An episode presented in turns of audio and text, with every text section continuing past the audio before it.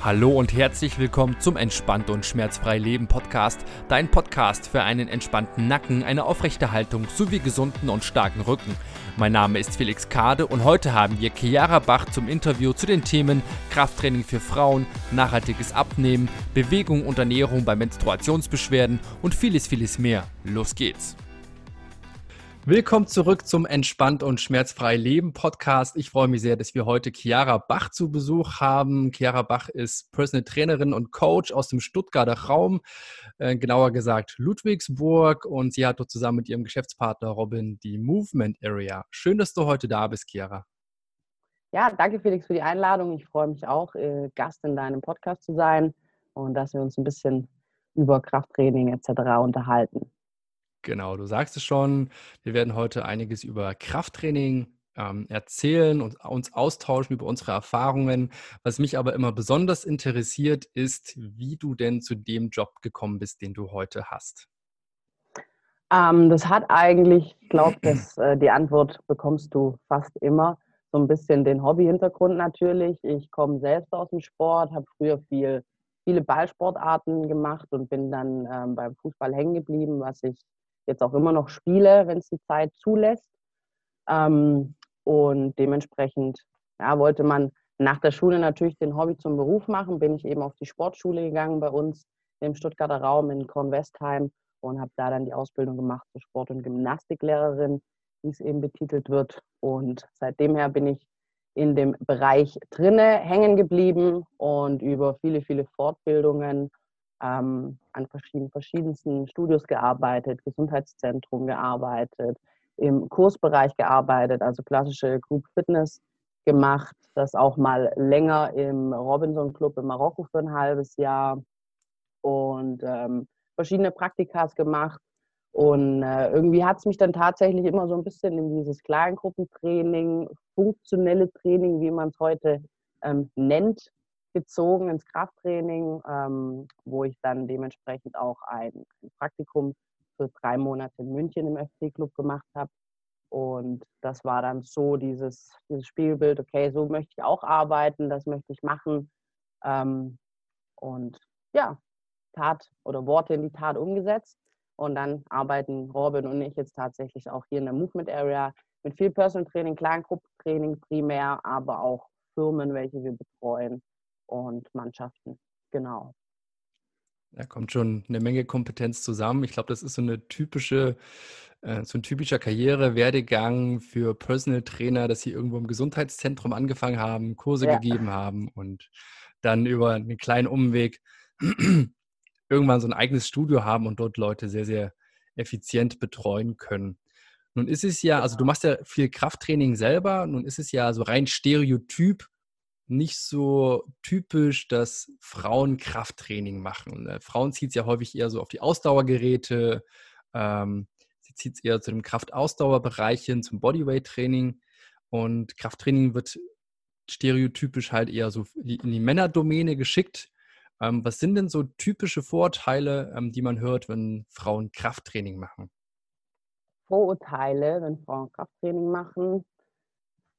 Also im Grunde genommen, also ich habe jetzt persönlich damit noch keine Erfahrung gemacht, dass ich jetzt irgendwie in eine Schublade reingestopft worden bin, dass ich Krafttraining betreibe. Aber ganz klar kann man natürlich sagen, dass es ähm, nicht so oder dass es auch weniger schönere Aussagen gibt jetzt von, von dem anderen Geschlecht oder aber auch von dem gleichen Geschlecht, dass man Sachen gehört oder zu hören bekommt, äh, wie ja, das ist doch jetzt zu viel und äh, mach doch nicht mehr zu arg und also Optik ähm, bezogen, das ist doch jetzt zu breit. Also das habe ich jetzt auch tatsächlich noch keine persönliche Erfahrung damit gemacht. Also zu mir wurde das noch nicht gesagt, aber viele ähm, Kundinnen beziehungsweise auch früher schon im klassischen Fitnessstudio eben, ja, ich möchte kein Krafttraining machen, ähm, ich habe Angst vor den großen Muskeln und dementsprechend zieht sie dann eher so in diesen, in diesen Ausdauerbereich, wie du schon sagtest, beziehungsweise auch klassisch in diesen Frauenstudios zu den pinken Hanteln, die dann 0,5 Kilo wiegen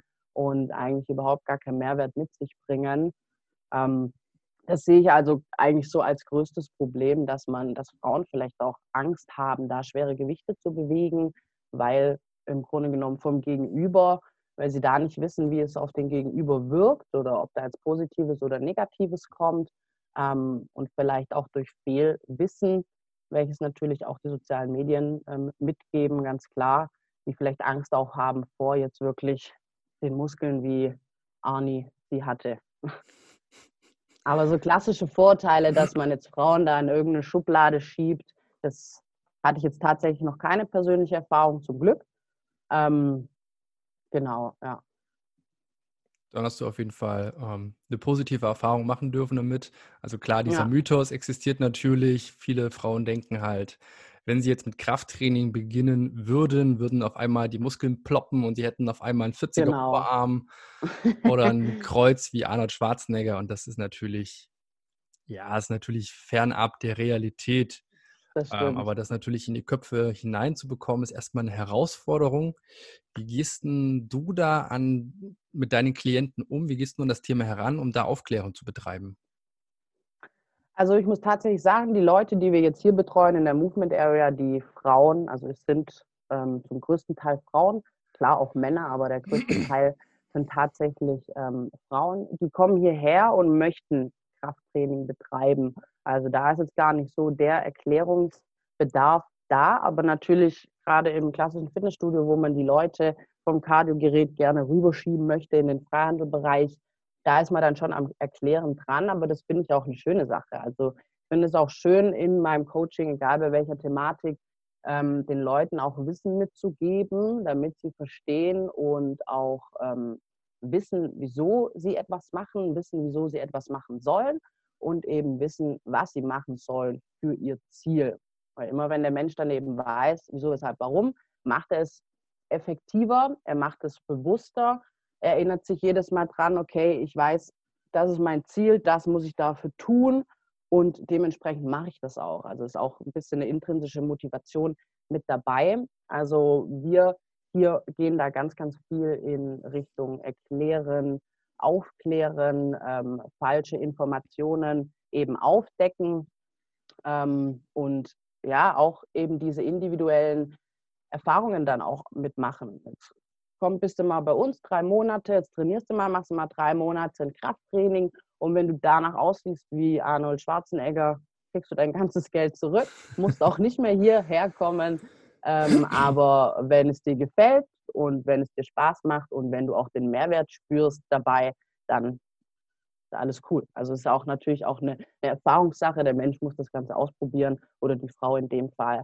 Aber wir gehen hier da ganz viel mit erklären, Wissen weitergeben, ähm, so dass es natürlich der Autonomalverbraucher eben auch aufnehmen kann, dass es ein Laie versteht. Aber das ist uns primär schon sehr, sehr wichtig, dass die Menschen oder die Frauen in dem Fall wissen, wieso sie das machen. Das ist auf jeden Fall meiner Meinung nach der richtige Ansatz, da den Leuten zu erklären, warum sie Dinge tun, damit sie das auch verstehen können. Mein Ansatz ist immer, ich sage meinen Leuten im ersten Termin immer, dass ich möchte, dass sie im Idealfall spätestens in einem halben Jahr selbstständig trainieren können, ja, dass sie genau. mich noch brauchen. Aber dann passiert halt häufig das Gegenteil, dass sie genau deswegen halt länger bleiben. Ja, genau. Das ist genau. eigentlich wird wirtschaftlich eine, eine, äh, die schlechteste Sache, die man machen kann. Die Leute so weit hinbringen, dass sie selber trainieren. Aber im Grunde genommen, wenn du das Vertrauen von den Leuten hast, beziehungsweise andersrum, es gibt nichts Schöneres, als das Vertrauen von den Leuten zu haben, die, ähm, wo sie dir das Ziel in die Hand legen und sagen, hey, helf mir dabei. Ich weiß, ich muss ähm, zu dem größten Prozentsatz viel selber auch ändern und machen, aber ich möchte, dass du mir dabei hilfst und sobald da dann einfach auch die Verbindung da ist, dann bleibt der Mensch, sei es ein Mann, sei es eine Frau, egal bei welchem Ziel, die bleiben dann äh, erhalten. Ja, definitiv. Vor allem, wenn man halt Ergebnisse auch sieht, die man ja, sich genau. ähm, vorgestellt hat. Und da bin ich auch schon bei meiner nächsten Frage. Was ist denn das häufigste Ziel, mit dem Frauen zu dir ins Coaching kommen? Hm, also wenn wir jetzt von der Optik sprechen, ist es natürlich ganz klassisch ähm, Bauch, Beine, Po. Ja, also die Winkelarme wegbekommen. Sie möchten einen, einen gut trainierten Po haben, Apfelpo oder wie man das Ganze eben nennt, kann man jede Obstsorte durchnehmen. Ähm, nee, also wirklich Optik eben, Bauch, Beine, Po, flacher Bauch, ähm, ein, ein, ein, gutes, gut gebautes Gesäß und eben die Winkelarme wegbekommen. Kommen aber auch viele Leute hierher, ähm, die klar, Bürotäter, ja, Alltagsathleten, die äh, beschwerdefrei werden wollen. Und da zählt dann in erster Linie natürlich dass die Thematik, äh, möchte meine Beschwerde loswerden. Und wenn das dann eben erreicht ist, wenn sie schmerzfrei sind, dann geht es dann aber meist auch direkt rüber in den klassischen Optikgedanke. Genau. Ja, wahrscheinlich, äh, wie es viele oder wie es in der Women's Health häufig steht, so dieses Shaping, dieses Body Toning. Genau, ja, ja. genau. Und da ist ja der beste Ausdruck, ich möchte ähm, mich definieren, ich möchte straffen. Ja. Und da wären wir ja schon bei der Thematik. Ähm, auch viele, viele Freundinnen von mir, die dann eben fragen, ja, was machst du in deinem Training? Machst bestimmt viel Ausdauer oder zum Definieren. Und da ist dann wirklich sehr, sehr viel Erklärungsbedarf natürlich da. Und auch erstmal dieses, dass, dass die Leute von diesem Wort auch wegkommen, definieren und straffen. Ähm, genau, dass wir da, dass die da merken, okay, der Muskel, der wächst, das Bindegewebe wird straffer, aber das dann auch tatsächlich durch, durch Muskelaufbau und jetzt nicht durch vier Stunden auf dem, auf dem Stepper. Genau. Dann lass uns doch mal gemeinsam dieses Wort definieren. Definieren. Was meinen denn viele Frauen damit, wenn sie sagen, sie würden gern ihren Körper mehr definieren? Ja, ich glaube, dass sie tatsächlich das, was sie meinen, da haben sie schon recht. Ich glaube, dass sie, dass sie mit definieren meinen, ähm, dass man die Muskulatur sieht, dass man, dass man die Umrandungen vom, vom Muskel sieht. Viele gehen dann auch direkt in die Thematik, ja, ich möchte einen flachen Bauch und ich möchte ein Sixpack haben und ähm, ja, dass man den runden Po eben sieht. Also ich glaube, mit definieren meinen sehr, sehr viele Leute eben, dass man die Muskulatur sichtbar an die Oberfläche bringt und nicht äh, die Pölsterchen noch eben drauf hat. Ja, also eine Kombination aus erstmal Muskeln haben. Also genau. bringt ja nichts, wenn ich da das Fett runter burne und dann bin ich so ein Strich in der Landschaft. Dann haben ja. wir, glaube ich, auch nichts gekonnt. Das ist nicht das, was viele möchten und dann halt entsprechend, also erstmal Muskeln aufbauen, wie gesagt, und dann halt entsprechend die Fettpölsterchen, die drüber sind, halt wegschmelzen. Und dann kommen wir, glaube ich, zu dem Look, den viele wollen, mit den Rundungen, mit, ja, einem ja. definierten Körper.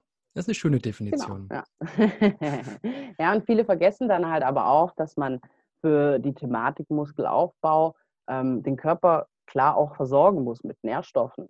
Und das ist natürlich dann auch vor allem in der Frauenwelt ein Mythos denken, okay, ähm, ich muss, darf jetzt nur noch Salat essen. Also das werde ich auch ganz häufig gefragt. Also ich habe jetzt keinen Sixpack oder sonst was, aber Chiara, isst du dann nur Salat? Nein. Ja, aber du isst doch dann bestimmt voll wenig. Nein, auch nicht. Meine Teller sind äh, voll, aber halt mit nährstoffreichen, ähm, zu 90 Prozent, mit nährstoffreichen ähm, Dingen. Äh, und da kann, kannst du dich auch satt essen. Also auch diese Angst vor vor, man darf nur noch Salat essen und man, man darf einfach nicht mehr, das darf nicht mehr schmecken, ist ja auch tatsächlich da, wo, auch, wo wir auch hier wieder bei der Thematik sind, fehlendes Wissen, Fehldenken. Und ich glaube, bei dieser ganzen Thematik ist natürlich soziale Netzwerk auch mit ausschlaggebend, weil es hat mal auch eine, eine Frau gepostet, das auch ein ganz, ganz guter Beitrag ist. Man sieht halt immer nur das Anfangsbild und das Endbild, aber was die Person dazwischen dafür macht, dass sie sehr viel Krafttraining betreibt, dass sie nicht gesund oder gesund ist ja ein, ein schwierig definierendes Wort, dass sie sich nährstoffreich ernährt und ähm, dass sie im Grunde genommen wirklich äh, diszipliniert ist, was auch ganz, ganz wichtig ist. Äh, da das macht, das sieht man alles im Zwischending nicht. Du hast ja immer Post, nächster Post. Und das, was dazwischen passiert, im Grunde genommen ja, reine eine Spekulation, beziehungsweise man reimt es sich dann halt zusammen, was dazwischen passiert und das sieht halt der Endverbraucher eben nicht. Das sind zwei sehr, sehr spannende Themen, die ich noch ein bisschen hinten anstellen würde. Thema Ernährung, wie kann ich den nachhaltig auch definieren und ähm, Social Media Vergleiche würde ich noch ein bisschen hinten anstellen mhm. und noch kurz beim Training bleiben wollen. Ähm, was sind denn dann, wenn ich jetzt definieren möchte, so häufige Fehler? Also wir haben schon gesagt, die pinken Hanteln, äh, viel mhm. Ausdauer machen. Warum funktioniert denn das nicht so, wie man sich das denn wünscht? Also bei Frauen ist es, ähm, glaube ich, auch eine ganz, das muss jetzt zu einer gewissen Prozentzahl kann es zutreffen, zu einer gewissen Prozentzahl aber auch nicht. Also man kann ja auch alle Frauen nicht in, in einen Topf werfen, sondern muss das natürlich immer individuell betrachten. Aber aus meiner Erfahrung jetzt auch, den Fehler habe auch ich, ich am Anfang gemacht, dass man einfach nicht zu intensiv genug trainiert, dass der Körper sich halt dementsprechend auch anpasst. Also vor allem bei den Frauen ist es der Fall, wenn wir das jetzt im klassischen Fitnessstudio sehen, ja, die äh, Frauen, die mit offenen Haaren dann zum Sport gehen, noch geschminkt sind etc., die tun ja alles dafür, dass sie gut aussehen und dass sie weiterhin gut aussehen. Das heißt, die Intensität bzw. das individuelle Belastungsempfinden, die, den sie, äh, welches sie bei den Übungen haben, ist einfach zu niedrig.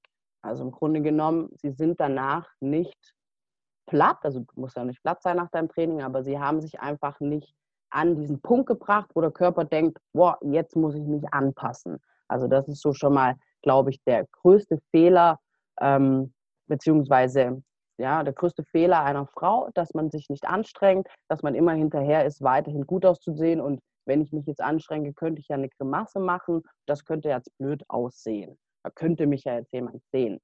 Ähm, das ist, glaube ich, so das größte Fehldenken, was natürlich dann auch viele, viele machen, jetzt so im klassischen Fitnessstudio wieder, dass sie sich nur an die Maschinen setzen. Also, dass sie wirklich nur isoliert trainieren und ähm, relativ wenige Muskeln auf einmal aktiv haben und ähm, mehr Angst haben vor diesen Verbundübungen, beziehungsweise vielleicht Angst haben vor dem Freihandelbereich, weil da zu viele Männer sind und sich da nicht reintrauen und dann eben denken, okay, weil nach einer Zeit hast du da dann halt einfach für deinen Aufwand einen, einen geringen Effekt, wenn du nur diese Isolationsübungen ähm, an den Maschinen machst. Klassiker sind ja die Abduktoren-Adduktoren-Maschine. Die möchte ja eigentlich jede Frau haben. Ja, ich möchte die Maschine da hinten haben. Ähm, genau, das sind so, glaube ich, die, die zwei größten ähm, Geschichten, die eine Frau in Anführungsstrichen falsch macht. Und natürlich, dass sie, dass sie sehr, sehr viel ähm, Ausdauertraining, kardiolastiges Training macht, um da zu denken, dass, dass sie so eben in, an ihr Ziel kommt. Genau.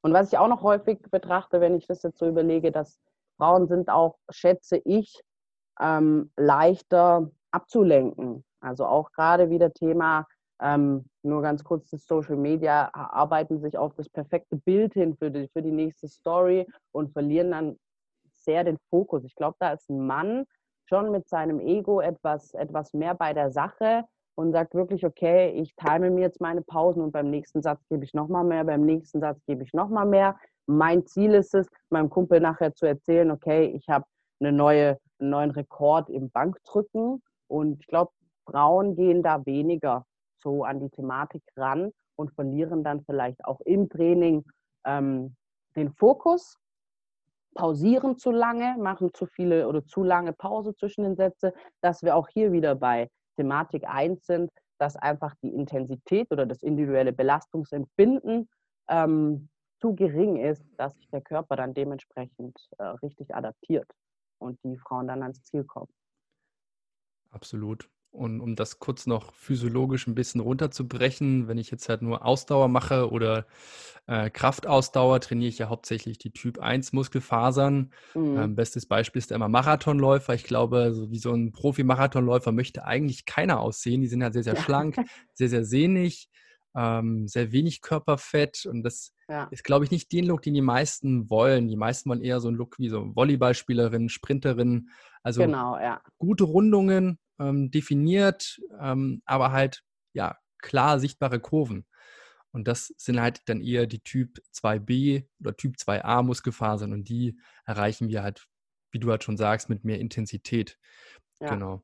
Und das zweite Thema, äh, ich erinnere mich da gerade an eine Begebenheit mit einer Bekannten, mit der ich mal im Gym war. Sie war das erste Mal, für sie war das halt immer nix und sie hatte halt permanent das Gefühl gehabt, beobachtet zu werden. Mhm, ja. Ich glaube, das, glaub, das ist ein Thema, was viele Frauen auch haben, wenn sie ins Gym kommen. Weißt du, die Männer, die sind die ganze Zeit am, am Krölen und, äh, ja. und trainieren halt alle vor sich so hin. Und Frauen haben das Gefühl, beobachtet zu werden. Und das, das Witzige ja. ist halt immer, das habe ich dann auch gesagt, wenn du halt das Gefühl hast, beobachtet zu werden und den anderen geht es genauso und eigentlich beobachten die alle nur sich selber. Die Typen, die, die flexen die ganze Zeit und gucken im Bizeps im Spiegel an, ob er auch größer geworden ist du sagst halt schon, die Frauen machen vielleicht das perfekte Bild von sich, sind also auch auf sich fokussiert. Ja. Und eigentlich geht es fast jedem so im Gym, dass er mehr oder weniger auf sich fixiert ist und da gar nicht so guckt, was die anderen eigentlich treiben. Ja, Wobei ja. beobachtet werden dann natürlich auch ähm, zwei verschiedene Dinge sein können. Also beobachtet werden kann ja auf der einen Seite sein, dass man sich beobachtet fühlt und denkt, boah, was denkt er jetzt? Also man geht das Ganze mit einem eher negativen äh, Impuls an. Beobachtet werden kann aber auch sein, dass wenn jetzt beispielsweise eine selbstbewusste Frau in den Freihandelbereich geht, eine Übung macht, ein, ein Kerl schaut rüber und die Frau denkt sich dann, der hat mich jetzt beobachtet, weil ich die Übung halt gut gemacht habe. Und ich glaube, dieses Beobachtet werden hat dann aber auch viel mit einer Unsicherheit zu tun. Ähm, als ich noch in einem klassischen Fitnessstudio trainiert habe mit vielen anderen im Freihandelbereich, wurde dieses beobachtet werden, war natürlich am Anfang auch da, aber am Anfang war es eher so dieses, ah, was guckt er jetzt, habe ich was falsch gemacht? Und gegen Ende hin war es dann aber so in Richtung, dass man, wenn man als Frau dann auch ein paar Gewichte auf der Langhantel hat, beispielsweise, und dann eben nach oben hebt, dass die Männer dann halt auch gucken, boah, schau mal, die kann das auch. Also, dass man dann beobachtet wird in, in Anführungsstrichen einem positiven Sinne. Da spielt, glaube ich, ganz viel Unsicherheit auch und fehlendes Wissen natürlich auch wieder ähm, mit rein. Halt glaube ich, dass man Frauen halt auch viel auf einer psychologischen Ebene coachen muss und auch ihnen die schwere Gewichte eben in die Hand drücken muss, nicht nur aus der physiologischen Ebene, damit mehr äh, Fast-Twitch-Fasern eben zum Arbeiten kommen, sondern auch aus der, aus der, aus der, in der Hinsicht, dass sie selbstbewusster werden für ihren Alltag, ähm, für das Krafttraining, dass sie sich auch hinstellen können und sagen, okay, und ich mache jetzt hier zwischen 20 Männern mein Kreuzheben wie sonst auch, ohne dass ich mich negativ beobachtet fühle. Genau. Um, ähm, ja, das ist halt, glaube ich, ein netter Nebeneffekt vom Krafttraining, dass man insgesamt selbstbewusster wird, mehr Selbstvertrauen entwickelt, äh, lernt sich auf sich selber zu fokussieren ja. und so ein bisschen die Außenwelt außen vor zu lassen. Äh, es ist ja auch okay, beim Training einfach völlig beschissen auszusehen. Also ja, ich glaub, natürlich. Ich glaube, wenn, wenn, mich mal einer trainieren sehen würde, der würde auch denken so, Alter, was geht denn bei dem ab? Ich sehe halt völlig fertig aus, Haare kreuz und quer, Gesicht knallrot, völlig verschwitzt. Und ja, aber scheißegal, darum geht es in dem Moment. Ja, eben. Es geht halt eben. halt ums ja. Training und das mache ich ja für mich und nicht, damit ich gut aussehe im Gym. Genau. Ja. Nun haben ja Frauen ähm, etwas andere Begebenheiten körperlich als Männer. Also ganz klar, ich meine jetzt den Zyklus. Ähm, passt du den Zyklus, äh, anders, passt du das Training an den Zyklus der Frauen an? Also ähm, da hat man oder gibt es tatsächlich jetzt nicht so viel schlüssige Literatur. Ich frage ganz ehrlich und ähm, frage die Personen, beziehungsweise ich weiß es ja auch bei mir, dass ich ähm, während dem oder ja im Zyklus dann in verschiedenen Phasen einfach etwas etwas platter bin, müder bin, ausgelaugter bin. Und da passe ich das dann dahingehend an, dass ich vielleicht in Richtung ähm, Deload gehe oder dass man das halt dementsprechend extra so einplant. Und da frage ich dann auch ganz klar die, die Kunden oder die Mitglieder, ob sie sich da schwächer fühlen als an anderen Zeiten, ob sie sich da eben ähm, trotzdem noch gut leistungsfähig ähm, fühlen. Und wenn das nicht der Fall ist, oder beziehungsweise wenn sie sich schwächer fühl, fühlen, dann passt man das vielleicht an, sagt, okay, ähm, Deload in einer verschiedenen Variante ähm, und gibt aber auch Leute natürlich oder Frauen, die da überhaupt gar nichts spüren. Also die da nach wie vor ihre Leistung bringen und keinerlei Beschwerden haben. Ähm, dementsprechend ist es auch hier wieder individuell ja, wie du sagst, es ist schon individuell. Nun gibt es ja auch Frauen, bei denen das völlig ausartet und die dann ja. in den Tagen gar nichts mehr machen können. Äh, hast du da noch ein paar Tipps als Expertin zu dem Thema?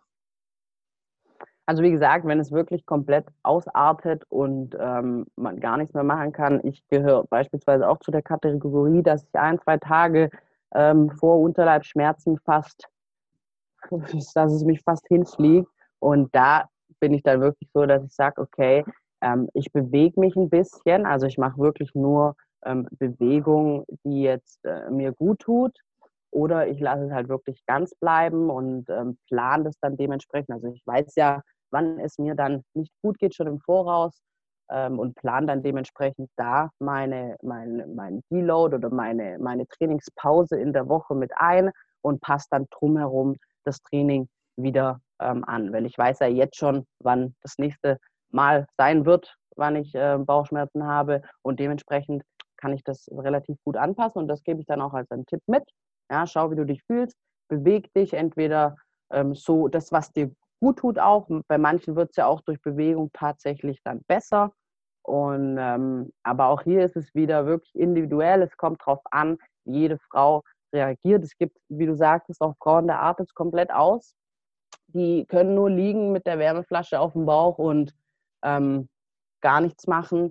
Aber muss man erfragen. Fragen, fragen, fragen. Mit den Antworten kann man dann seine Entscheidungen treffen. Ja, ich glaube, das ist der große Vorteil, dass du da eine Frau bist. Ich glaube, da sind andere ja. Frauen offener gegenüber. Äh, ich wünschte mir, ich hätte auch so eine Kollegin, wo ich dann die Frauen rüberschicken könnte, damit sie da mal offen drüber reden können. Aber äh, auf jeden Fall schon mal danke, dass du da so offen drüber redest. Ähm, nun hat das Thema ja auch immer eine hormonelle Komponente, wie intensiv die Beschwerden sind. Also kann ich mir so vorstellen aus dem Wissen, was ich habe. Ich kann mich natürlich nicht reinfühlen, aber ich kann mir vorstellen, dass auf jeden Fall die Hormone einen Einfluss darauf haben. Und man kann ja nun mit Ernährung ein bisschen was, was den Hormonhaushalt angeht, ähm, beeinflussen. Hast du da irgendwelche Ernährungsstrategien, die du da mitgibst, um die Beschwerden zu reduzieren? Ähm, wenn ich ehrlich bin, nein. Also ich schaue halt, dass ich, aber grundlegend auch, dass ich Dinge esse, die ich vertrage. Also wenn ich dann noch mal irgendwie was Neues ausprobiere oder wirklich was esse, was ich, was ich nicht vertrage, ähm, wo ich es auch weiß, dann breche ich mir ja sozusagen das Bein doppelt und mache es mir noch schwieriger. Dementsprechend würde ich vielleicht raten, ähm, in der Zeit, vor allem in der Zeit dann eben nur Dinge zu essen, die äh, man auch verträgt, wo man weiß, dass, es, dass man sie verträgt und äh, ja, vor allem Schokolade und Eiscreme. ähm, okay, bleiben wir bei dem Thema Ernährung. Wir haben es vorhin schon kurz angesprochen. So ein typischer Fehler, den ja Frauen machen, wenn sie abnehmen wollen, ist einfach zu wenig zu essen. Und dann geht es ja in Richtung, wenn sie merken, okay, das funktioniert nicht mit dem wenig Essen, irgendwie stagniert das Gewicht auf der Waage, noch weniger essen. ein super Kreislauf. Gibt aber tatsächlich dann auch die andere Sorte, die dann eben denkt, ähm, das ist am Anfang äh, tatsächlich so, dass wenn man keinen Sport gemacht hat, dann, dann macht man Sport, dann ist so dieser Übergang, ha, ich mache jetzt Sport, ich kann ja jetzt essen. Also es gibt tatsächlich die Variante und die Variante. Die eine Variante ist dann natürlich zu wenig, die andere Variante ist dann vielleicht zu viel. Und ähm, dann in beiden Varianten werden die Ziele nicht erreicht und sobald du keine Erfolge hast, äh, wird natürlich dann auch die, die Lösung, also das Krafttraining in dem Sinne, vielleicht auch wieder abgebrochen.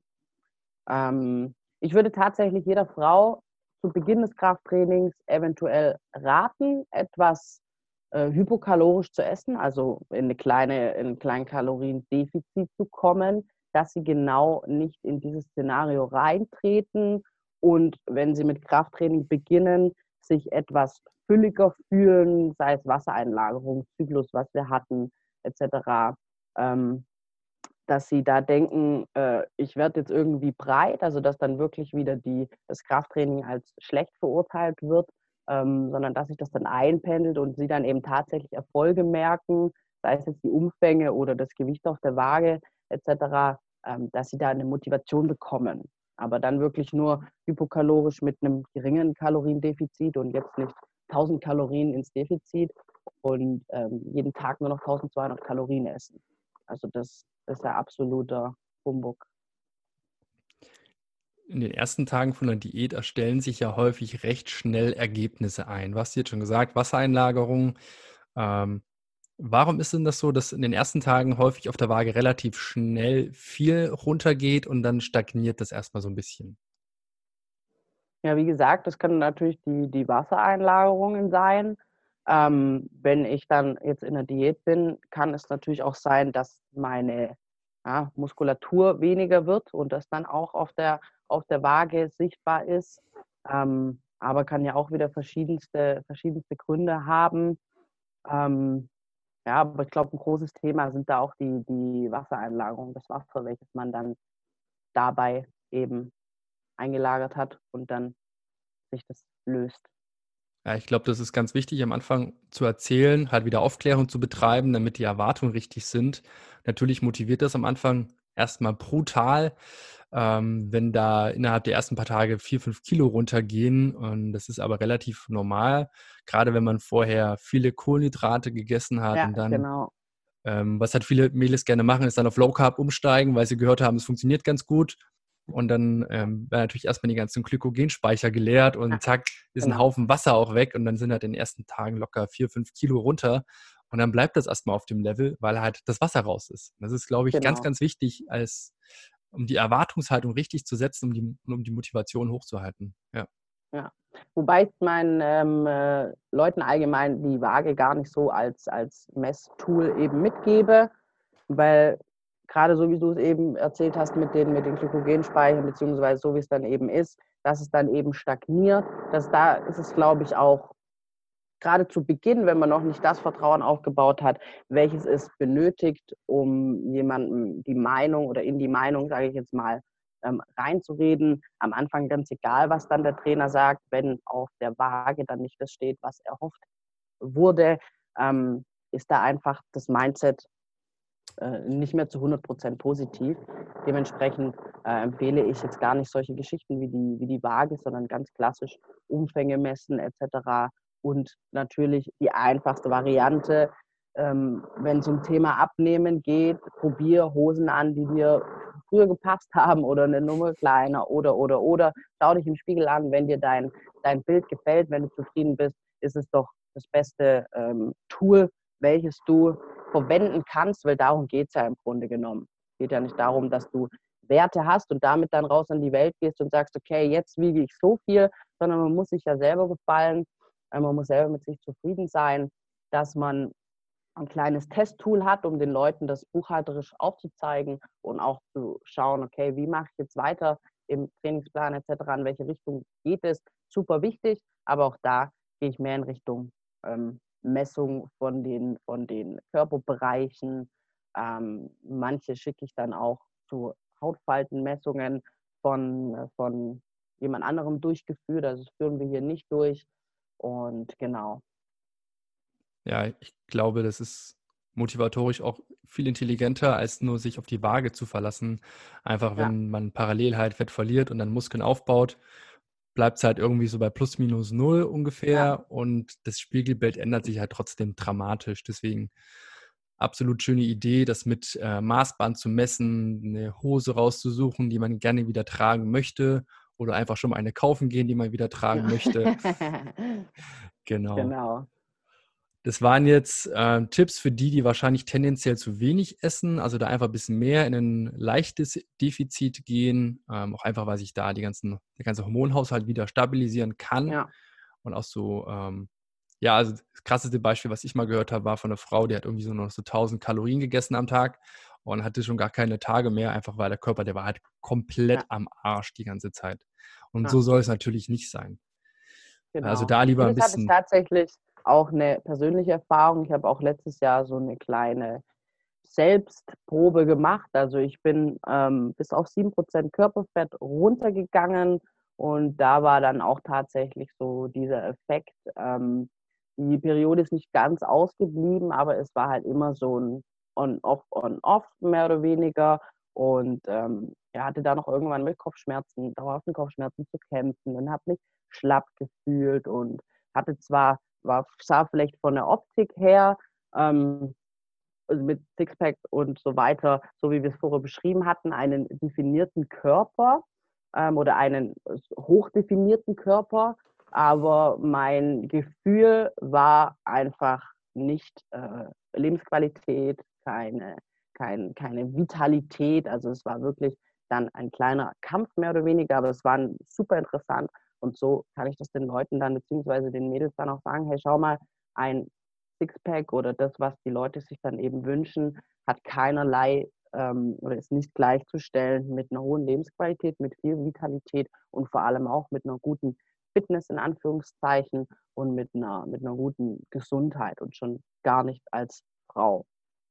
Ja. ja, 7% ist schon echt krass. Gerade als Ja. Frau ist das schon Hut ab, dass du da hingekommen bist. Also selbst als Mann war ich da noch nie und will auch da nicht hin. Das ist, nee, ich auch ist einfach mehr. nicht erstrebenswert. nee. Ich finde das auch schon ein bisschen, also Hut ab vor denen, die das hinkriegen, aber ich finde es auch schon ein bisschen eklig, muss ich ganz ehrlich ja, sagen. Ja, auf jeden Fall. Es war sehr, äh, aber es war ein, es war ein Selbstversuch, äh, ja. sehr, sehr spannend und es war tatsächlich am Anfang auch nicht mein Ziel, ähm, aber hat dann halt war, stand dann halt irgendwann da und dann, ja. Mega spannend. Danke für diese äh, Geschichte von dir. Und nun haben wir ja beziehungsweise hast du ja schon dieses andere Extrembeispiel erzählt, so Leute, die anfangen zu trainieren und sich dann belohnen. Die denken jetzt, sie können, also sie trainieren, verbrauchen ja mehr Kalorien und können das dann irgendwie ausgleichen oder dürfen sich mehr erlauben. Ähm, fangen wir mal an mit dem Mehrverbrauch durch das Training. Wie viel wird denn durch so eine Stunde Krafttraining tatsächlich mehr verbraucht? Weißt du das gerade so pauschal aus dem Kopf? Also durch eine Stunde Krafttraining wird ähm, tatsächlich gar nicht so viel verbraucht. Ich glaube zwischen 200 bis 300. Ungefähr, ja. Unter, unter 500 auf jeden Fall. Ähm, und das ist ja auch eine Thematik, weswegen Ausdauertraining dann öfters mal gewählt wird, weil die Leute dann eben auf der Uhr stehen haben, okay, Stunde Joggen, haben sie 500, 600 Kalorien etc. Stunde Krafttraining habe ich aber nur 300 Kalorien. Ähm, was ich dann aber ganz, oder da gehe ich dann auch wieder auf diese Erklärungsbasis und sage, Schau mal, stell dir das Ganze vor wie ein, ein Motor, wenn du jetzt wirklich moderat ähm, trainieren gehst, beziehungsweise joggen gehst. Sobald du losläufst, schaltet sich dein Motor an. Sobald du aber fertig bist mit dem Laufen, schaltet sich dein Motor sofort wieder aus. Du hast keine, keine Nacharbeit, weil das Training war moderat. Dein Körper muss sich nicht wirklich daraufhin anpassen, ähm, weil ihn die Intensität nicht so geschockt hat, dass er damit weiterarbeiten muss. Beim Krafttraining dann dementsprechend andersherum. Sobald du beginnst, schaltest du deinen Motor an, dann reizt du deinen Körper, zwingst ihn quasi zur Adaption, zur Anpassung. Und sobald du fertig bist mit diesem Krafttraining, muss er das Ganze noch so ein bisschen nacharbeiten. Dein Motor schaltet sich nicht sofort aus, sondern du bleibst einfach dabei und das ist der Mehrwert. Ähm, und dann aber auch, nimm dann aber auch direkt den äh, Mythos raus, dass man sich dann quasi mit der Chipstüte auf das Sofa setzen kann und währenddessen verbrennt. Ähm, aber auch da wieder die, die äh, Schiene nope. über die Erklärung. Genau. Ja. Einfach da mal einen Vergleich zu bringen. Ich habe letztens mal auf eine Packung Kinderriegel geguckt, mal ein bisschen schockiert, wie viel ein Riegel hat. Das sind 150 Kalorien. Ein so ein kleiner Schokoriegel. Ein so ein kleiner Riegel, ja. Da ja, 150 Kalorien zehn Sekunden Geschmackserlebnis und. Für eine halbe ähm, Stunde Krafttraining ackern. Glückwunsch. ja. Also da, das ist definitiv so ein Punkt, ähm, dass man da öfter mal einfach auf die Nahrungsmittelverpackung auch einen Blick ja. drauf werfen darf, um zu sehen, wie viel steckt denn da eigentlich wirklich drin.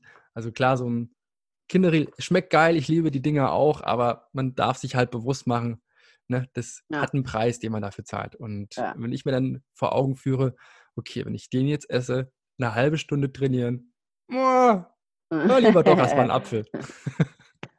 bei, bei äh, Frauen, die dann tatsächlich zu viel essen, also dieses andere Extrem, ist da, kommt ja auch häufig kommen oder häufig fast immer die Aussage, ja, aber ich esse ja gesund.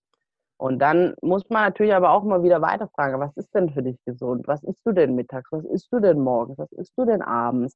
Wenn sie dann selbst reflektieren und selbst aufzählen, was sie den ganzen Tag über essen und was naschst du noch zwischendurch? Ja, nur ein Kinderriegel. Du sagst es selber, es sind 150 weitere Kalorien. Und den Körper interessiert es dann nicht, ob du davor nur nahrhafte Dinge gegessen hast und bist aber an deiner, an deiner Kaloriengrenze und wenn dieser Kinderschokoriegel dann die 150 Kalorien sind, wo du im Überschuss bist, ist es dem Körper völlig egal.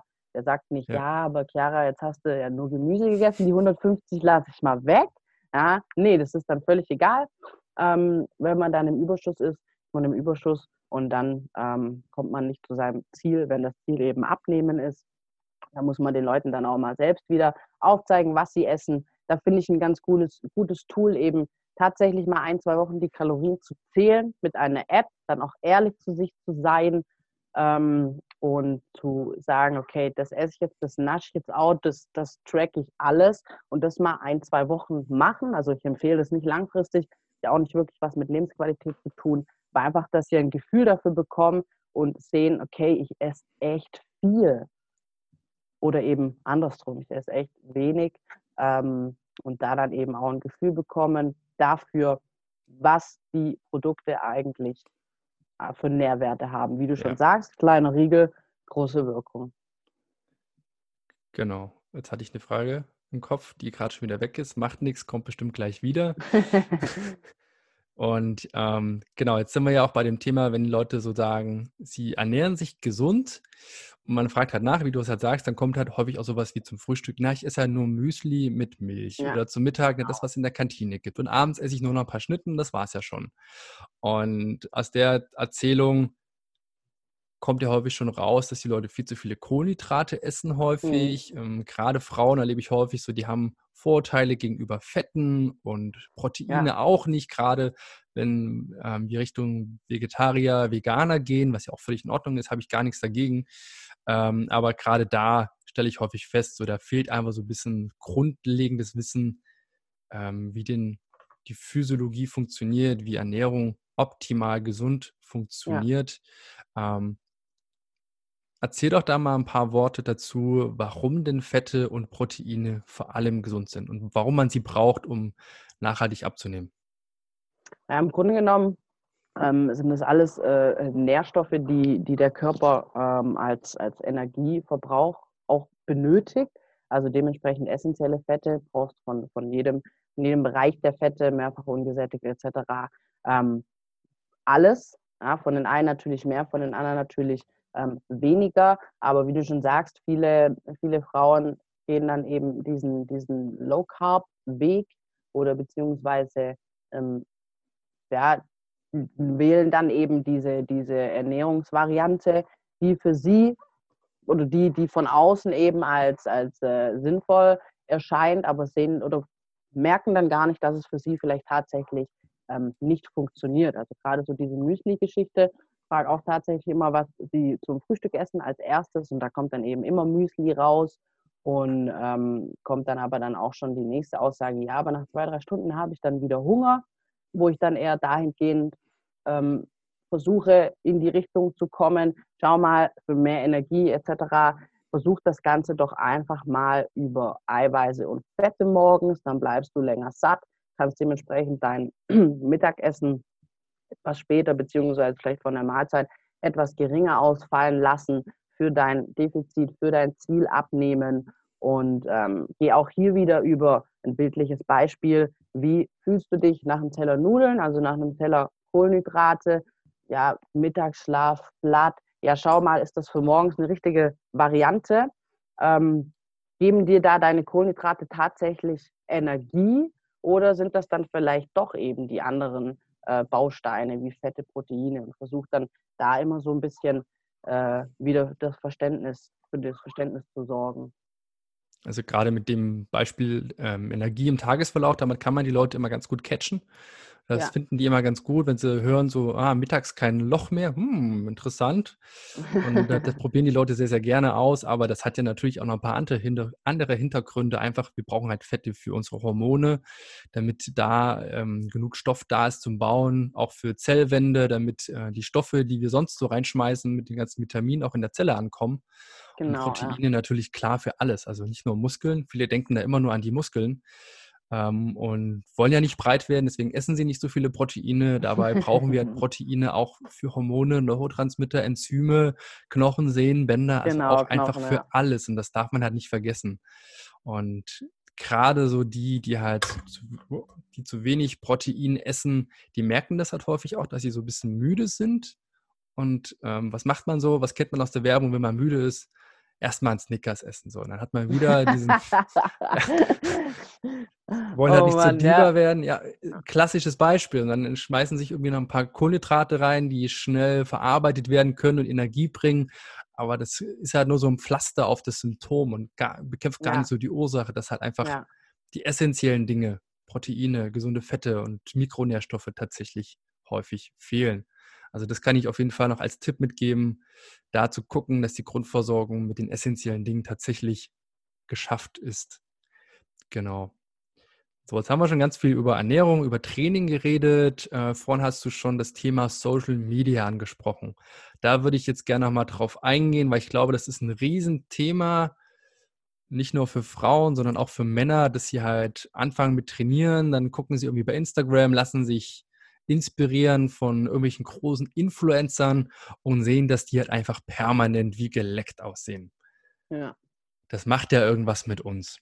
Hast du da selber schon eine Erfahrung gemacht damit mit dir selber, ähm, dass dann so ein Vergleich stattfindet oder ja? Also natürlich, ich glaube, jeder Mensch, der sagt, ich vergleiche mich nicht, ähm, der lügt, weil jeder Mensch vergleicht sich irgendwo auf einer Ebene. Die einen machen es etwas mehr, die anderen machen es etwas zu viel, was dann auch schon krankhaft eventuell ist, und die anderen machen es halt etwas ähm, weniger. Aber ich glaube, gerade Frauen sind da vielleicht noch emotional tiefer drin, wie jetzt die Männer mit dem Vergleichen. Ja, bei den Männern ist es dann eher so, boah, der kann äh, 30 Kilo mehr im Bankdrücken wie ich, muss ich eben auch ran.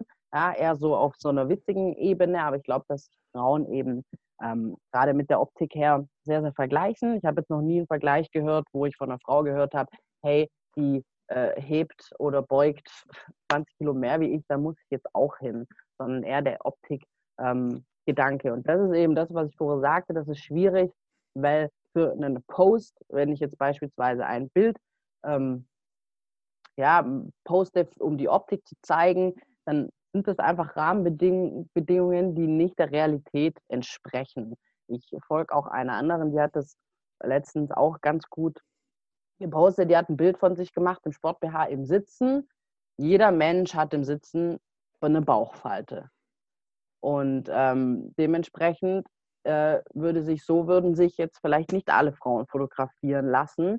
Die folgen dann aber vielleicht auch mehr den Frauen, die das, das perfekte Licht achten, die auf die perfekte Pose passen, ähm, vielleicht morgens noch nichts gegessen und dann eben sofort das Foto machen. Also es kommen halt nie ähm, Realitätsbilder in das soziale Netzwerk, wie wenn man einfach mal zu viel gegessen hat, dass man ein bisschen aufgebläht ist, wenn man äh, ein falsches Licht benutzt für das Foto oder einfach in einer alltäglichen Situation, wo man nicht diesen zu 100 Prozent perfekten Körper, weil es auch hier wieder relativ schwierig zu definieren ist, ähm, hat. Und das sieht man einfach in dieser falschen sozialen Netzwerkwelt nicht, diese Realitätsbilder. Ähm, und da hast du halt einfach nur die Scheinbilder. Und das ist dann, glaube ich, für viele Frauen hinsichtlich des Vergleichs eine schwierige Thematik. Absolut. Also das ist, glaube ich, ein Riesenthema. Ähm, wenn da mehr Menschen allgemein, nicht nur Frauen, sondern auch Männer, die Mut hätten, mehr realitätsnahe Bilder zu machen. Ja. Dass halt ein Mann auch mal, wenn er gerade nicht in der Diätphase ist, halt auch ein kleines Bäuchlein hat oder dass halt eine Frau auch mal so ein bisschen Zellulite haben kann. Das ja. ist völlig normal und entspricht mehr der Realität als jedes geklettete Bild. Ich folgte auch so einer Influencerin auf Instagram, die sich letztes Jahr entschieden hat, ähm, keine bearbeiteten Bilder mehr online zu stellen. Und die zeigt jetzt auch öfter mal, wie schnell das geht, so ein Bild einfach zu bearbeiten, dass es wie geleckt aussieht. Das mhm. ist echt ja. krass. Also da sieht man sie einmal so am Strand, wie sie so von hinten über die Schulter guckt und hat halt einfach ein paar Pölsterchen, hat ein bisschen Zellulite, das Gesicht irgendwie so leicht verzogen, weil es Licht geblendet hat. Und man sieht halt auch so ein bisschen unreine Haut. Und dann im nächsten Bild zeigt sie halt, wie das bearbeitet wird. Und das dauert halt fünf Minuten, dann sieht das Ding aus wie geleckt. Dann hat sie die reinste okay, Haut der krass, Welt, ja. sie macht halt die Pölsterchen weg, glättet die Haut überall und dann sieht das halt aus wie das Supermodel von, keine Ahnung, Victoria's Secret. Ja. Und das ist halt krass und das muss man sich einfach mal vor Augen führen, dass halt die meisten Bilder, die so richtig gut aussehen, die sind halt bearbeitet. Das kann nie der Realität entsprechen. Ja, genau eben. Und das ist halt ganz, ganz wichtig, dass man sich das immer wieder vor Augen führt. Und dasselbe gilt auch für Männer, so die ganzen männlichen Influencer, die halt da mit Sixpack dastehen. Das ist ja auch nicht rund ums das ganze Jahr über so, sondern das ist ja immer für ein ja. Fotoshooting hin trainiert. Dann sehen die dort ähm, perfekt aus, haben komplett Salz raus aus dem Körper, kein fitzlichen Wasser mehr da. Und zwei Stunden später, nachdem die Bilder gemacht sind, sitzen sie da und stopfen sich auch mit Kohlenhydraten wieder voll und sehen wieder aus wie. Am besten noch bei McDonalds, ja. Ja, genau. Also, das ist halt so eine ganz eigene Welt und sich das immer wieder mal bewusst zu machen, dass das ja gar nicht so der Realität entspricht, sondern einfach eine Scheinwelt ist. Es ist halt eine ja, Scheinwelt. Eben. Aber wenn man damit nicht klarkommt oder wenn man damit tatsächlich Probleme hat mit den Vergleichen, dann sollte man den Personen einfach entfolgen, dass man sie eben nicht mehr tagtäglich sieht, weil das, was du nicht siehst, da, darauf fokussierst du dich auch nicht. Ja. Und dementsprechend, äh, es wäre dann der einfachste Weg, einfach wirklich Frauen jetzt tatsächlich, die nur bearbeitete Bilder hochstellen, die nur solche, die, die sagen, sie sind über das komplette Jahr in dieser, in dieser einen ähm, Form und die ändert sich auch nie, egal was sie essen. Und wenn die Frau dann auch noch mit einem Sixpack mit der Pizza da sitzt und sagt, ich könnte jeden Tag Pizza essen und ähm, lauter so ein Zeug, dann muss man den, muss man den einfach entfolgen. Ja, es ist halt, keine Ahnung, ich glaube nicht, dass solche Menschen eine große Reichweite verdienen. Also vielleicht schon, wenn es wirklich so sein sollte, dann alle Achtung, aber ich glaube da nicht mehr dran mittlerweile. Genau.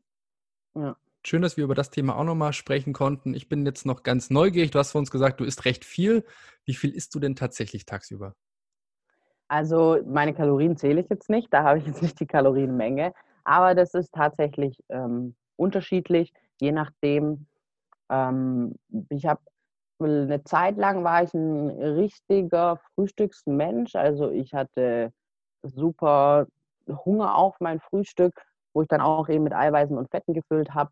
Und dann kam irgendwie ein Umschwung, wo ich dann auch jetzt nicht mehr wirklich, wahrscheinlich einfach zu viel davon gegessen, auch hier nicht wirklich ähm, rotiert. Mir hat einfach, mir hat es geschmeckt, immer das gleiche in Anführungsstrichen zu essen, mit natürlich ein paar kleinen Rotationen, aber irgendwann kommt der Punkt, da schmeckt es dir nicht mehr. Und jetzt esse ich tatsächlich zum Frühstück ähm, gar nicht mehr so viele oder so viel. Ähm, ich habe immer Nüsse mit dabei und auch äh, eine, eine Eiweißquelle, aber wirklich von der Menge etwas geringer. Also ich frühstücke jeden Tag, aber von der Menge etwas geringer. Und dann kommt es ganz drauf an, wie viel ich am Spätnachmittag, Abend noch ähm, am Arbeiten bin. So gestalte ich dann mein Mittagessen, weil ich einfach gerne mit jetzt nicht zu viel Essen im Bauch oder Essen im Magen ähm, wieder ans Arbeiten rangehe. Einfach, dass ich mich, dass ich mich wohlfühle, dass ich ähm, da jetzt keine, keine ähm, Probleme habe, weil ich zu viel gegessen habe. Und das meiste esse ich dann tatsächlich eben abends. Und äh, da kommt dann schon eine ordentliche Portion Gemüse, Fleisch und ja, da esse ich abends dann doch nochmal ein, eineinhalb Teller davon. Cool. Vorbildlich. Und auch da wird wieder deutlich, auch da wird wieder deutlich, du hältst dich jetzt, es klingt jetzt so, als würdest du dich nicht an irgendwelche Ernährungsdogmen halten, sondern halt immer spüren, so, was sagt mein Körper, wie reagiert er drauf? Und das ist, glaube ich, auch nochmal ein ganz wichtiges Takeaway zum Abschluss. Einfach Klar, also so Ernährungsstrategien auszuprobieren ist ganz wichtig, einfach um zu gucken, wie reagiert der Körper drauf. Aber sobald man da verschiedene Sachen probiert hat, von Low Carb über Low Fat, High Carb, über intermittierendes Fasten, Keto, was es da nicht alles gibt, kann man gerne mal ausprobieren und dann gucken, wie der Körper drauf reagiert. Ja. Aber dann irgendwann halt ähm, mehr Richtung intuitives Essen kommen ja. und äh, zu schauen, was möchte der Körper denn eigentlich gerade? Will er zum Frühstück halt diese große Portion Fett mit Protein oder hat er da eigentlich gerade nicht so Bock drauf und möchte eigentlich nur genau. eine Tasse Kaffee und eine Handvoll Nüsse? Das ist ja auch völlig in Ordnung, ja. solange man da halt drauf hört. Und ähm, ja, wie gesagt, niemand kann wirklich von außen wissen, was das Beste für dich, lieber Zuhörer, eigentlich ist. Das weißt nur du. Du kannst dir gerne Inspiration holen, auch von dieser Folge. Da war viel Wertvolles dabei von der Chiara. Aber letztlich kennst du deinen Körper halt besser als jeder andere. Und das ist halt ganz, ja. ganz wichtig zu realisieren. Eben, vor allem auch bei der Thematik Kohlenhydrate. Ja, gerade so dieses nach 18 Uhr keine Kohlenhydrate. Also ich muss sagen, wenn ich meine Kohlenhydrate esse, dann nach 18 Uhr, einfach weil es mir eben meinen Schlaf unmenschlich verbessert. Also ich schlafe durch. Also als ich wirklich diese, diese ähm, 7% da hatte, habe ich tatsächlich fast keine Kohlenhydrate gegessen. Ich hatte, äh, da war ich sehr, sehr, sehr diszipliniert. Ich habe ähm, drei Kohlenhydratmahlzeiten in der Woche gehabt. Und ähm, da war mein Schlaf grauenhaft. Ich bin in der Nacht aufgewacht und ich konnte nicht durchschlafen. Ich war morgens irgendwie immer fit, weil ich es aber gewohnt bin, früh aufzustehen. Also ich bin Frühaufsteher, Aber ähm, immer dieses nächtliche Aufwachen ist natürlich auch total nervig. Und wenn ich jetzt abends Kohlenhydrate esse, natürlich mir jetzt auch nicht den, den Riesenteller voll hauen, weil dann liegt es natürlich auch im Magen, dann ist dein Schlaf auch dementsprechend äh, beeinflusst. Aber durch diese, durch diese Serotoninausschüttung, durch das Wohlfühlhormon, ähm, wie beim Teller Nudeln eben, man möchte danach schlafen, wie ein Baby. Ja, das ist ein schönes Gefühl. Also auch, auch da wird nochmal deutlich, also man darf jetzt wirklich keinen von diesen Makronährstoffen, Protein, Fetten oder Kohlenhydrate verteufeln. Die erfüllen alle ihren Zweck und die sind alle genau. wichtig. Und ähm, vor 20 Jahren war es ja das Fett, was ganz, ganz böse war. Jetzt zur Zeit ist es die Kohlenhydrate, sind nicht so gefeiert, sondern sind ganz, ganz böse auf einmal ähm, in meiner Welt haben alle ihre Berechtigung und es geht ihr darum, wann esse ich denn was. Und ähm, ja, genau. es ist auch okay, mal ein Müsli zu essen. Das ist geil. Ich liebe sonntags meine Pancakes am Morgen. Ja. Ich finde das geil und lasse ich mir auch nicht nehmen. Und wenn da einer kommt und sagt, ja, du darfst aber keine Kohlenhydrate zum Frühstück essen, ja, nö, mache ich halt. Also da auch wieder das, was man möchte und was die Lebensqualität halt verbessert. Ja. Und halt immer, es kommt drauf an. Das ist wie bei allem so, sei es bei der Ernährung, sei es bei den Übungen. Es gibt auch keine schlechten Übungen. Es gibt einfach nur Übungen, die vielleicht für das Ziel besser wären, in dem, in, in dem, bei der Beschwerde, bei der Problematik besser. Aber auch hier entscheidet natürlich wieder das Individuum, wie es aufgenommen wird. Genau. Ähm, ja. Genau, Extreme sind halt nie gut. Der Mittelweg ist immer das, was mit einer hohen Lebensqualität und Wohlbefinden einhergeht. Das ist meine Meinung. Zum Abschluss habe ich noch eine persönliche Frage. Wie viel ziehst du denn gerade beim Kreuzheben? da habe ich äh, gestern ähm, Kreuzheben mit der Hexbar waren es 130, leicht erhöht. Und Kreuzheben mit der Langhantel bin ich jetzt bei ähm, 120, da bleibt 130 leider noch liegen. das ist ordentlich. Für, äh, ähm, welches Körpergewicht gerade? Äh, da muss ich tatsächlich schätzen, aber ich schätze was zwischen 60 und 65. Das ist ordentlich, also fast doppeltes Körpergewicht. Das ist ordentlich. Mein Respekt auch dafür. Das Ziel dann. Danke.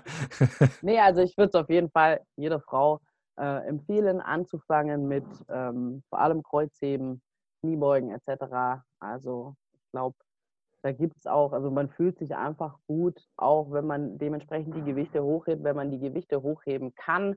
Und äh, es macht schon außerordentlich was mit deinem Selbstbewusstsein. Und ja. Perfekt, cool. Chiara, hast du zum Abschluss noch ein paar Worte, die du dem Zuhörer mitgeben möchtest? Wie gerade eigentlich schon gesagt, also jetzt, weil wir ja viel über Frauenkrafttraining geredet haben, ich würde es jeder Frau empfehlen, ähm, mit dem Krafttraining anzufangen, weil im Grunde genommen gibt es eigentlich keine oder keinen Mensch, sei es Mann oder Frau, kein Krafttraining zu betreiben, weil du einfach bei diesem Training ähm, unmenschlich viele Mehrwerte hast, ähm, sei es im Herz-Kreislauf-System oder eben im Immunsystem ähm, und dementsprechend oder der psychologische Aspekt, wieder das, das Selbstbewusstsein zu pushen und dementsprechend, ähm, falls ihr euch nicht traut, weil ihr denkt, das sei eine Männersportart, das gibt es nicht. Ähm, fangt mit dem Krafttraining an, aber viel, viel wichtiger ist, dass ihr euch bewegt und dass ihr euch vor allem in einem Bereich bewegt, ähm, was euch Spaß macht. Das ist der Schlüssel zum Erfolg. Variation, eine hohe Motivation, sei es jetzt irgendeine Ballsportart oder eben das Krafttraining. Da muss jeder seine Schiene finden und äh, Hauptsache, ihr bewegt euch. Ein sehr, sehr schönes Schlusswort. Und wenn du, lieber Zuhörer, Lust hast, mit dem Krafttraining zu beginnen, dich irgendwie unsicher fühlst, das alleine zu machen und zufällig aus dem Stuttgarter Raum kommst, schau doch gerne mal in der Movement Area vorbei. Wenn da jetzt jemand Bock drauf hat, wo kann er euch denn in den sozialen Medien und im Web allgemein finden? Also in den sozialen Medien ganz einfach immer unter Movement Area. In Instagram ist da noch ein Punkt dazwischen, also movement.area. Facebook ganz normal und unter der Website movementarea.de ähm, findet man uns ganz gut. Bei Google Movement Area Ludwigsburg, dann sollten wir auch relativ schnell zu finden sein und da einfach jederzeit, sei es auf Facebook, sei es auf irgendeinem anderen Kanal anschreiben. Wir sind da offen, wir schreiben zurück. Ähm, genau, wir freuen uns. Wem das jetzt zu schnell wäre, einfach kurz in die Show Notes gucken. Da stehen die Seiten auf jeden Fall nochmal drin. Da brauchen wir jetzt nicht ganz hektisch mit dem Stift nochmal zurückspulen und das Ding raussuchen. Vielen lieben Dank für das Gespräch, Chiara. Mir hat sehr viel Spaß gemacht. Es waren sehr viele coole Informationen dabei, auch mal aus der Perspektive einer Frau halt zu hören, wie das mit dem Thema Frauengesundheit so ist und was das alles für Folgen haben kann, wenn man den ein bisschen Quatsch betreibt. Ähm, danke, dass du dir die Zeit genommen hast, Chiara. Ich bedanke mich, als Gast bei dir gewesen zu sein und war cool. Danke. Ja, sehr, sehr gern. Und wenn du, lieber Hörer, jetzt das Gefühl hast, die Folge hat dir gefallen, lass doch gerne ein Like da, auch bei der Movement Area auf den Kanal einfach mal ein Like da lassen. Wenn du das Gefühl hast, jemand, den du kennst, würde diese Folge weiterhelfen, gerne zeigen. Äh, da freuen wir beide. Und ansonsten wünsche ich dir noch eine schöne Woche und bis bald, dein Felix und deine Chiara.